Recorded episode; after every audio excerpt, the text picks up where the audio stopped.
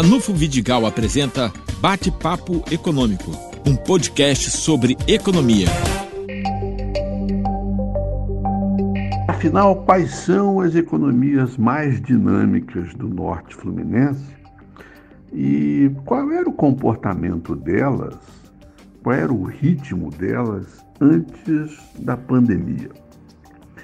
Pois bem, um documento divulgado recentemente pela Secretaria de Estado de Fazenda do governo é, nos permite ter uma olhada, ter uma condição crítica de ver como anda a economia do norte fluminense no seu todo.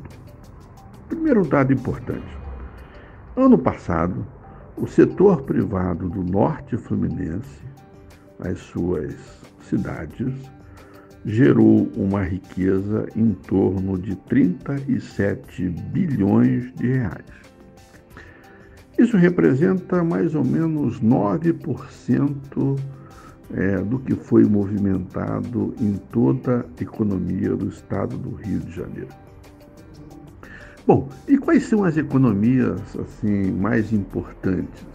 A gente sabe mais ou menos de qual mas às vezes não sabe certos detalhes. Por exemplo, ano passado, o setor privado de Campos, a cidade mais importante do norte fluminense, é, gerou no seu setor privado 14 bilhões de reais. E era uma economia que vinha crescendo, crescendo pouco, mas crescendo. Outro dado interessante da economia de Campos é que, embora ela seja a cidade mais importante, ela não é a cidade mais dinâmica. É, isso pode ser constatado é, na sua arrecadação do ICMS na média por habitante. Ela é apenas, por exemplo, um quinto em relação a Macaé. Macaé, sim, a segunda cidade mais importante é, do norte fluminense, gerou ano passado 13,8 bilhões de reais no setor privado, é, vinha num crescimento de recuperação a 4,5% é, e tem na geração de ICMS uma importante variável para a arrecadação estadual. Outro dado importante de Macaé é que ela tem uma alta capacidade de gerar receita própria fiscal. É, só para você ter noção do que estou falando, Macaé gera seis vezes e meia mais receita própria por habitante do que Campos. Campos, é, com o royalty do petróleo, cuidou muito pouco de sua arrecadação própria. Macaé não. Macaé manteve seu ritmo e é uma economia que tem grande chance de se recuperar rapidamente no que tange a contas fiscais com a retomada da economia no pós-pandemia. Pois bem, e quem é a terceira economia do norte fluminense?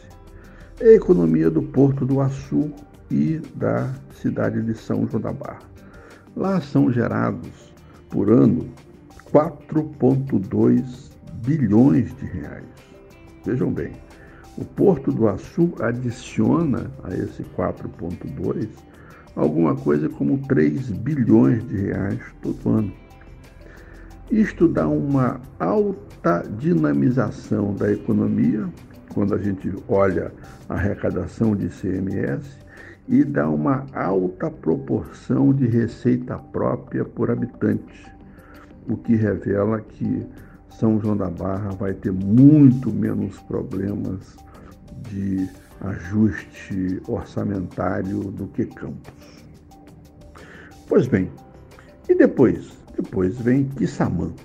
Quissamã é, tem 3,3 bilhões de reais girando por ano na sua economia, mas tem um baixo dinamismo e tem uma baixa proporção de arrecadação própria por habitante.